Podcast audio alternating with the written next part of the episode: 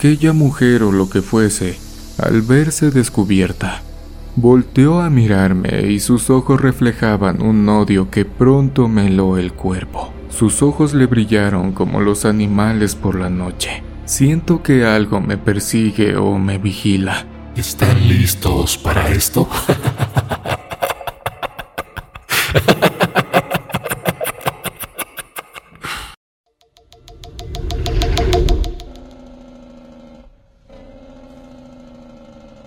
He trabajado durante algunos años en la empresa en la que actualmente presto mis servicios como operador de tráiler. Aquí reciclamos diversos materiales como acero, aluminio, latón o plástico. Me encargo de ir por la mercancía a diferentes empresas que también se encuentran en diversos lugares del país. Me gusta mucho recibir los amaneceres manejando mi unidad. Respiro a todo pulmón cuando el olor del campo, el bosque o las primeras gotas de lluvia comienzan a tocar el asfalto de las carreteras. Podrán decir que estoy un poco zafado, pero en realidad lo disfruto mucho. A pesar de lo que les contaré más adelante, no cambiaría mi empleo. Siento que hasta cierto punto estoy vinculado al camión. Es una relación de corajes y amor. No lo sé, solo los camioneros podrán entenderme. Durante los 20 años que llevo como trailero, he compartido experiencias muy fuertes con mis amigos, compañeros de trabajo que perdieron la batalla tras un volante. Esa noche, me dirigía al estado de Toluca. Había que ir por algo de desperdicio de fierro. Llegué a la empresa que nos surte el material y esperaba tranquilamente a que el operador de las tenazas cargara el contenedor. Aún recuerdo aquella llamada de Ángel, un compañero que tenía poco de comenzar en este oficio. Por cuestiones de la vida, nos conocimos el día de su reclutamiento. Me senté a un lado de él sin esperar que se convirtiera en un amigo. Yo esperaba a que me sellaran unas hojas y así poder emprender mi viaje. Ángel se encontraba nervioso pues pronto pasaría a recursos humanos para la entrevista. Lo miré y su cara no podía ocultar su preocupación. Le dije que se calmara un poco, así que comencé a recomendarle algunas cosas, cuando del interior de la oficina se escuchó que alguien lo llamó. Pronto le deseé la mejor de las suertes y seguí esperando a que Lidia, la checadora y organizadora de rutas, me llamara. Habrán pasado alrededor de 20 minutos cuando aquel tipo preocupado que se había metido a la oficina salió con una gran sonrisa. Pronto se acercó a mí y me estrechó fuertemente la mano Gracias, carnalito, pareces adivino. Me preguntaron algunas cosas que me dijiste y las contesté como me aconsejaste. No sabes cuánto necesito la chamba. En verdad, muchas gracias. Lidia llegó a toda prisa, diciendo que se le había hecho tarde. Préstame tu orden, Toño, para sellártela rápido y pueda salir, me dijo algo agitada. Le sacó una foto con el celular para subirla con más calma al sistema y me selló mi salida. Tomé mis cosas y salimos Ángel y yo. Hasta ese punto no conocíamos ni nuestros nombres. Detrás de la barda de acero hay un señor que todas las mañanas vende tamales y atole. De inmediato Ángel lo notó y me dijo que me invitaría al desayuno. La verdad es que no puse peros pues hacía un poco de frío. Y qué mejor, comenzar el día con una guajolota y un champurrado bien calientito. Desde ese momento comenzamos nuestra gran amistad, compañerismo que duró alrededor de cinco años solamente, pues algo inexplicable le sucedió en la carretera. Su primera llamada no la logré escuchar, pues la máquina que llenaba mi caja hacía mucho ruido. Fue cuando me acerqué al baño que logré escuchar el tono de la llamada. Era mi amigo. Contesté y de inmediato noté que algo no andaba bien. Hablaba bastante alterado, pues comenzó a decirme, Toño, Toño, ¿me escuchas? Toño, te estoy hablando. Yo le contestaba que sí, pero al parecer él no a mí. Continuó diciéndome, Carnal, no me lo vas a creer. Me acaba de pasar algo. Hay una anciana que no me deja de perseguir. La he visto en varias ocasiones, por primera vez en el kilómetro 120. Me imaginé que se trataba de algo común, de esas personas que venden productos a orilla de carretera, pues trae una enorme canasta. Me tiemblan las manos al manejar, pues acabo de ver algo bastante impactante. Me sorprendió mucho cuando la vi de nuevo alrededor del kilómetro 150, debajo de un puente, Ahí estaba de nuevo con su gran canasta. A la distancia pude notar que tenía una enorme joroba en su espalda, pues se agachó un poco para poder meter la mano en su canasta que cubría con una tela oscura. El viento de esa zona jugó en su contra, pero para mi mala suerte, también jugó en contra mía. Antes de que yo pasara a su costado, una ráfaga de viento voló aquella manta o frazada que cubría esa enorme canasta, y justo cuando pasé, observé lo que me trae nervioso. Dentro de aquella canasta había varios pequeños. Los traía sin ropita y por lo poco que vi estaban inanimados. Algunos incluso con un color púrpura que dejaba notar que esas criaturas ya llevaban días en esa canasta. Y lo que confirmó lo que te estoy contando es el aire de la calefacción que traía encendida. Pronto, la cabina del tráiler comenzó a llenarse de un olor putrefacto que no aguanté por mucho tiempo. Aquella mujer o lo que fuese, al verse descubierta, volteó a mirarme y sus ojos reflejaban un odio que pronto me heló el cuerpo. Sus ojos le brillaron como los animales por la noche. Llevo algunos kilómetros así, pero los nervios no se me quitan. Siento que algo me persigue o me vigila. De pronto, la llamada se quedó algunos segundos en silencio. Repetí su nombre en algunas ocasiones pues pensé que había perdido la comunicación, pero algo extraño comenzó a suceder. Después de la interferencia, escuché una voz que también a mí me espantó.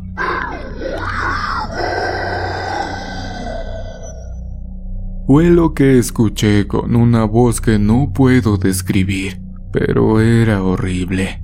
Mi reacción fue preguntar quién eres, pero solo se burlaba de mí. Colgué de la impresión y nuevamente le regresé la llamada, pero ya no entraba. Al parecer, había perdido señal su teléfono, en lo que le marcaba nuevamente y esperaba. Rápido pasaron como 15 minutos. Yo también ya estaba nervioso por lo último que escuché. Dentro de lo lógico y exagerando un poco, posiblemente llevaba acompañante y nunca me lo dijo, pero ¿por qué ese tipo de mensaje? Por fin contestó, pero se encontraba más alterado de lo que ya estaba. Con voz entrecortada y bastante temerosa me dijo, Toño, esa mujer se subió a la segunda caja, viene trepada a un costado y se está acercando. Acelero lo que más puedo, pero la máquina ya no da más. Vengo muy pesado. Si algo me pasa, dile a mi mujer y a mis hijos que los amo con todo el corazón. Después de eso, nuevamente la interferencia en la llamada.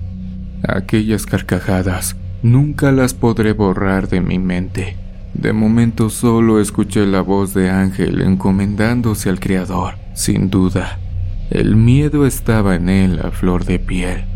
Después de eso, escuché un profundo silencio que interrumpió el sonido de un gran impacto. La llamada se quedó muda. No escuchaba nada. Los segundos de llamada en mi celular avanzaban, pero no había comunicación.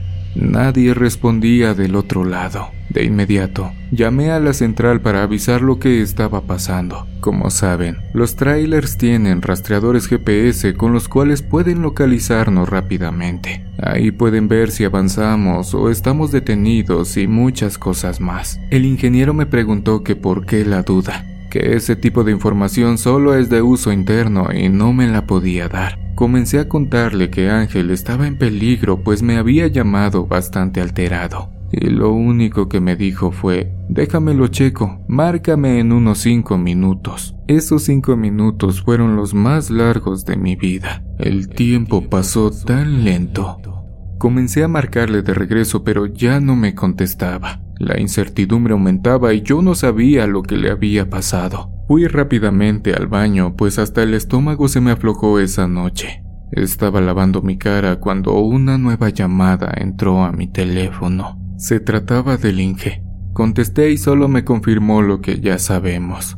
La unidad de Ángel estaba detenida en el kilómetro 185 de la carretera que conecta la comunidad de La Ventosa con el pueblo de Juchitán de Zaragoza. Ya no se movía. Tampoco contestaba la banda civil o su teléfono como pudieron. Comenzaron a buscarlo, radiarlo y dar aviso a las autoridades. Como saben, las malas noticias vuelan. Para ese entonces ya habrían transcurrido algunas horas. Mis contenedores ya estaban full y era hora de regresar a la empresa. En cuanto me dieron la orden de salida, vi que decía que ya eran las 3 de la mañana. Subí al tráiler e intentaba concentrarme en mi trabajo, pero no podía. Seguía esperando noticias de mi compañero y esa corazonada de que algo realmente le había pasado me impulsó a marcarle al ingeniero nuevamente. Mis piernas comenzaron a temblar cuando escuché lo siguiente. No debería decirte esto, Toño, así que vamos a imaginar que no está pasando, pues puedo perder mi trabajo. Tenías razón, el tráiler está volteado en la carretera. Se está recabando la información correspondiente para indagar si fue una falla mecánica, humana o averiguar qué fue lo que pasó. Lo único que puedo decirte es que el chavo ya no la contó. La fuerza del impacto provocó que una viga atravesara la cabina. Lo siento, Estamos intentando recuperarlo con ayuda del seguro, pero no nos aseguran nada. Ya sabes que en cada estado tienen diferentes procedimientos. Esperemos que podamos llevarlo pronto con su familia. Tú vente tranquilo, acá nos vemos. Fueron las últimas palabras que escuché antes de que termináramos nuestra conversación. No me dio tiempo de decirle absolutamente nada de lo que pasó. También me fui por lo más lógico. No quiero manchar la imagen de mi amigo, pero la idea de que algo se había tomado no se me salía de la mente. Pero así no era él. Luego luego te das cuenta quién le entra a ese tipo de cosas. De cualquier forma, le harían un examen. Continué manejando el tráiler de regreso. Decidí tranquilizarme y llegar con bien. No quería ser el siguiente, aunque la incertidumbre me acompañó todo el recorrido. Llegué a la planta, acomodé el tráiler para ser descargado y pronto fui a la oficina. Bastante serio el Inge. Me dijo que supuestamente lo que había provocado dicho desastre habían sido los vientos tan fuertes de esa zona. Una bolsa de aire bastante fuerte había volteado la unidad. Según ya habían checado las condiciones del tráiler y todo estaba en perfectas condiciones. Lo único bueno que escuché esa noche es que mi amigo ya venía en camino. No quiero ni imaginar cómo le dieron la noticia a su mujer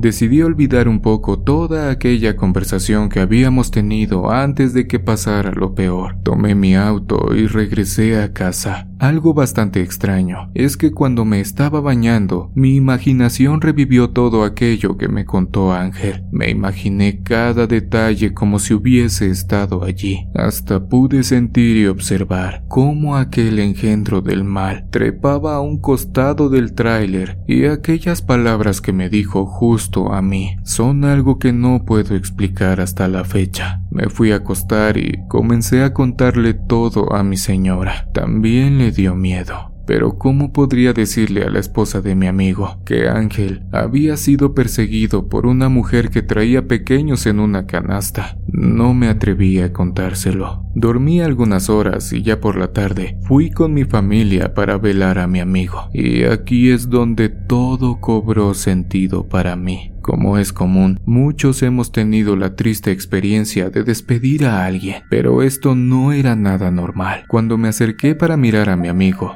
la piel se me erizó como nunca en mi vida, a pesar de que las personas que preparan este tipo de situaciones hicieron su mejor esfuerzo, no pudieron ocultar lo que en realidad había pasado. Pensé que era mi nerviosismo, así que me acerqué un poco más al cristal para verlo mejor. Y en efecto, su rostro reflejaba un gran terror. Las venas que están en el contorno de sus ojos se le veían tan moradas y muy presionadas, casi a punto de explotar. Sus cuencas estaban completamente oscuras, y a pesar de que le habían acomodado la boca, esta estaba a punto de abrirse nuevamente. El pegamento, la costura, Estaba haciendo su mejor esfuerzo por mantenerse, pero era imposible. Se notaba que mi amigo había pasado una fuertísima impresión antes de partir. Comencé a sentirme muy extraño por todo lo que escuché la noche anterior. Por un momento, mi vista se nubló, así que decidí mejor sentarme un poco. Y ahí comencé a reflexionar. Mi esposa y yo llegamos a la conclusión de que se trataba de una bruja, de esas que se dedican a llevar a las criaturas, y al verse descubierta por Ángel, no lo dejó irse, o más bien intentó callarlo para siempre, pero él ya me había dicho lo que vio aquella madrugada.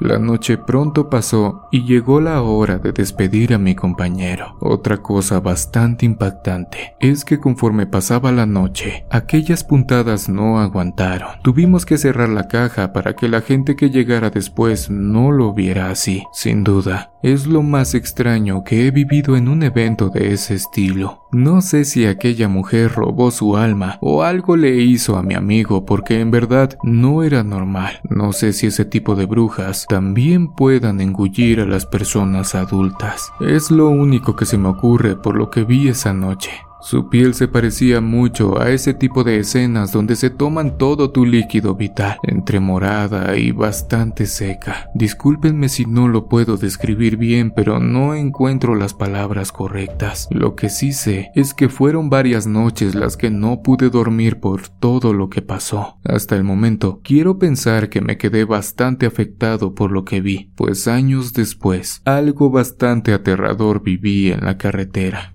Aquella noche me dirigí hacia una recuperadora de PET. Posteriormente regresaría a la empresa para que lo molieran y con ello fabricaran diversos productos como correas, textiles o algunas fibras. Mientras llenaban mis contenedores, me puse a cenar la comida que me pone mi señora. No es por presumir, pero cocina tan rico. Terminé y justo me estaba agarrando el sueño cuando me llamaron. El tráiler ya estaba listo para salir. No me quedó de otra que lavarme la cara y despabilarme o estirarme para comenzar el nuevo viaje. Chequé la báscula, me dieron una factura y revisé a simple vista mi unidad, llantas, mangueras de aire y todo estaba bien. Subí al camión y puse mi estación favorita. La música siempre me acompaña para todos lados. Con calma, salí de aquel lugar para emprender mi regreso y es claro que nunca imaginé lo que me encontraría en medio de la nada. Salí de Tlaxcala alrededor de las 12 de la noche. El tiempo no ayudaba mucho pues pronto una ligera lluvia comenzó a acompañarme. Inicié la pendiente que se encuentra antes de llegar a la caseta y justo en una curva. Identifiqué a la distancia a un bulto negro que estaba a orilla de la carretera. Conforme avanzaba, comencé a mirar que se trataba de una mujer, justo como mi amigo Ángel me la había descrito. Anciana, con joroba, y lo que me aterró por completo era que traía la misma canasta cubierta con aquel trapo negro. De la impresión, comencé a rezar desesperadamente, pues eso era señal de que aquella bruja había dado conmigo. Pero ¿por qué si yo no le debo nada? pensé de repente. Intenté bajar la velocidad pues del susto no me di cuenta que ya iba muy rápido. En esa parte, si no frenas con motor el camión se va. De inmediato recordé cómo habían sido las cosas con Ángel. Si en verdad venía por mí, la vería nuevamente más adelante. Y así fue pero en esta ocasión decidí no ver lo que contenía la canasta. Miré todo lo que pude del otro extremo de la carretera y pasé a un lado de ese ser tan aterrador mientras un Padre Nuestro entrecortado salía de mi boca. Tomaba el crucifijo de mi cadena y mi mano sudaba tanto. No sé si aquella cosa fue parte de mi sugestión o de las sensaciones que se quedaron guardadas en mi inconsciente. La verdad es que prefiero pensar que fue así pues el pensar que esa mujer deforme sabe quién soy yo me quita el sueño de vez en cuando. Muchas gracias por leerme.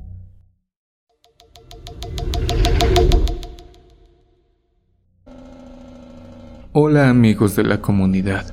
Me llamo Arturo Chávez. Hace poco los conocí y me llamó mucho la atención sus historias. También quiero mandar un saludo a todos los traileros o camioneros de California, en especial a mis hermanos, pues tiene mucho que no los veo. Me tomé algunos días de descanso, ya era hora pero también quiero compartir con todos ustedes algunas situaciones paranormales que viví. Trabajo para la Toyota. Me encargo de mover las nuevas unidades que llegan a las agencias. Las llevo de aquí, de Tecate, Baja California, para cualquier parte de México. Cuando son viajes cortos no pasa nada, pero cuando son distancias muy grandes, el cansancio se hace notar. Por otro lado, me encanta mi trabajo, pues gracias a él conozco toda la República Mexicana, viajes en los cuales he podido presenciar aquellas historias de terror que cuentan los traileros. Esa tarde me habían asignado un viaje para Hermosillo. Es un viaje muy corto pero que me dejó marcado, pues lo que me pasó no es para nada sencillo. Hicimos el chequeo de las unidades que me llevaría. Se dio de alta en el sistema y me dieron luz verde para salir.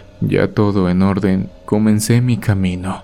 Salí de la empresa alrededor de las 9 de la noche. Era un viaje de 873 kilómetros, un aproximado de 10 horas. Pasé Mexicali alrededor de las once y media de la noche y la autopista estaba realmente tranquila. En el camino encontré las situaciones más usuales, como autos descompuestos, si es que en realidad lo están. Hay nuevas modalidades donde fingen estarlo para después quitarte todo lo que traes. Ustedes podrán decir que estoy mal al no detenerme, pero lo tengo prohibido por la mercancía que transporto. Y la verdad, aunque fuera en mi auto, lo pensaría dos veces. En este medio rápidamente se propagan las anécdotas de compañeros, así que mejor continué con mi camino. Recorrí alrededor de dos horas más. El frío ya comenzaba a invadir la cabina. Muy pronto, una espesa neblina comenzó a llenar la carretera. De hecho, se me dificultaba mirar las condiciones del asfalto. Comencé a bajar la velocidad para no provocar algún percance. Iba como a 20 kilómetros por hora, bastante despacio. Miré mi celular alguna fracción de segundos para intentar cambiar de melodía y justo cuando regresé la mirada a mi camino, Vi claramente una pequeña que cruzó de un lado a otro sosteniendo entre sus manos lo que parecía una pelota, lo que sea que fuere. Tenía un vestidito blanco, una tiara en su cabecita, medias y zapatos blancos. Su cabellito era completamente chino, el cual se agitaba al compás de los pasos que daba. De inmediato, encendí las intermitentes. Bajé aún más la velocidad pensando que en cualquier momento regresaría a su auto con su familia. De hecho, pasé muy lento intentando ver si su vehículo se veía descompuesto, pero no había nada. Pasé tan lento por miedo a que algo sucediera. De hecho, en las grabaciones de las cámaras del tráiler, se ve cómo comienzo a mirar para ambos lados. Tomé mi lámpara y decidí bajar rápidamente. Esto que estaba pasando era bastante inusual, y más tratándose de una pequeña. Tengo hijos, así que como padre tenía que ayudar. No es lo mismo ver a un adulto que a un pequeño necesitando ayuda, aunque pensándolo bien, el peligro es el mismo. Comencé a caminar hacia donde vi que aquella silueta se me dio. No había avanzado mucho, pues pronto llegué. Grité en varias ocasiones si alguien necesitaba ayuda y estaba a punto de adentrarme un poco más. Gracias al cielo no lo hice, pues una ráfaga de viento dejó ver que el lugar hacia donde me dirigía era una barranca. Retrocedí y para mi mala suerte me tropecé. Era una cruz que estaba en la orilla. Era muy reciente, del mismo año en el que me encontraba. Jimena se llamaba, y por lo que leí, tenía alrededor de siete. Me levanté mientras me sobaba, pues me dolió el golpe. Miré a los alrededores, pero nadie había. En ese momento, no me dio miedo. Creí firmemente en lo que decía mi madre. Ella comentaba que las personas que se nos adelantan siguen penando durante un año. Después de eso, pueden encontrar su camino, pero días después al comentarlo con otro trailero, descubrí que lo que había visto aquella madrugada no era una pequeña, pues lo que dice Miguel es que los pequeños inmediatamente suben al cielo, puesto que no tienen ataduras, sentimientos o apegos en este plano. Realmente me hizo dudar, pues claramente la vi. Mi compañero también me dijo que se tratan de espíritus malvados o malignos que gustan de hacer bromas para divertirse con nuestro miedo. Algo confundido subí de nuevo al tráiler. Como les digo, en la grabación se puede ver que sigo volteando hacia los lados intentando encontrar a aquella pequeña. Quité el freno y me fui de ahí. Me imagino tantas cosas. No sé qué habría hecho si aquella pequeña hubiera subido al tráiler y hubiese aparecido detrás de mí en el camarote. Eso sí me da miedo.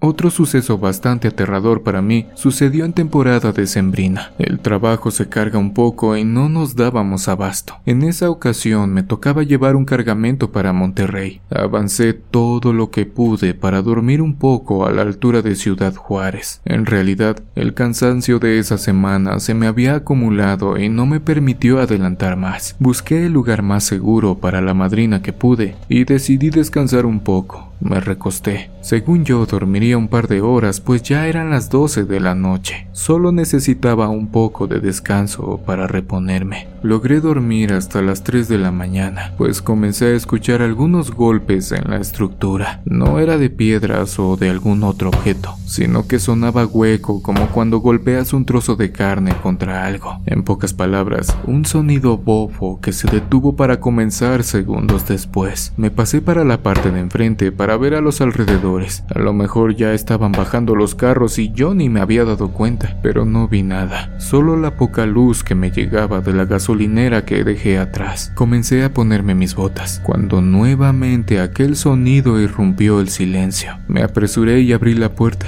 tomé mi lámpara y salí para averiguar qué hacía ese sonido. Inspeccioné parte del camión, la parte de abajo, las llantas, detrás de la cabina y nada. Seguí caminando y justo cuando di la vuelta y alcé la luz, mi cuerpo se paralizó. En la parte interna de uno de los autos había un hombre golpeando el volante con su frente. El sonido era tan fuerte que la lona que cubre los costados del tráiler se movía con los golpes. Rápido corrí hacia la cabina para bajar mi bat. Posiblemente se trataba de algún joven de esos que consumen cosas raras. La adrenalina estaba a flor de piel y en unos cuantos pasos ya estaba de regreso, trepándome en la estructura. Llegué por la parte de atrás sigiloso. No quería alterar a una persona en ese estado. Si se caía de esa altura, posiblemente se lastimaría. Comencé a alumbrar por detrás, pero los asientos no me dejaban ver. Caminé con cuidado, pues yo tampoco me quería resbalar. Segundos después, Llegué hasta la camioneta solo para darme cuenta de que aquel muchacho ya no estaba. Alumbré a los alrededores pero no vi a nadie corriendo de mí. Esto ya no me estaba gustando. Un escalofrío inundó mi cuerpo y mientras buscaba la manera de averiguar cómo había pasado, comencé a jalar las manijas y aquella camioneta estaba completamente cerrada. No existía alguna manera de explicar cómo aquella aparición o persona se había metido al vehículo. Agitado, respiré algunas veces para salir del pequeño shock del momento. Bajé intentando no tropezar pues me temblaban mis piernas. No sé si fue el bajón de la adrenalina, pero así me sentía. Ya en el suelo, bastante extrañado, subí al tráiler y ahora sí, asustado, alumbré la cabina pues no me quería encontrar con alguien adentro. Me seguía aferrando a que se trataba de un ser vivo. Intentaba engañarme para que el miedo no se apoderara de mí. Después de eso, claramente ya no dormí hasta que encontré una parada antes de que cayera la noche nuevamente. Esas han sido mis dos experiencias paranormales y que para mí son las más aterradoras, pues cuando le pasan a uno, no sabes cómo reaccionar. Les mando un fuerte abrazo a toda la comunidad. Amigos, muchas gracias por acompañarme en esta emisión. Me ayudarías mucho si te suscribes activando la campanita y me dejas tu pulgar arriba acompañado de un comentario. Si tienes el valor de escuchar otra de nuestras historias de terror, te dejo en pantalla una para acompañarte lo que queda de esta noche. Nos vemos en una siguiente emisión de oscuro secreto.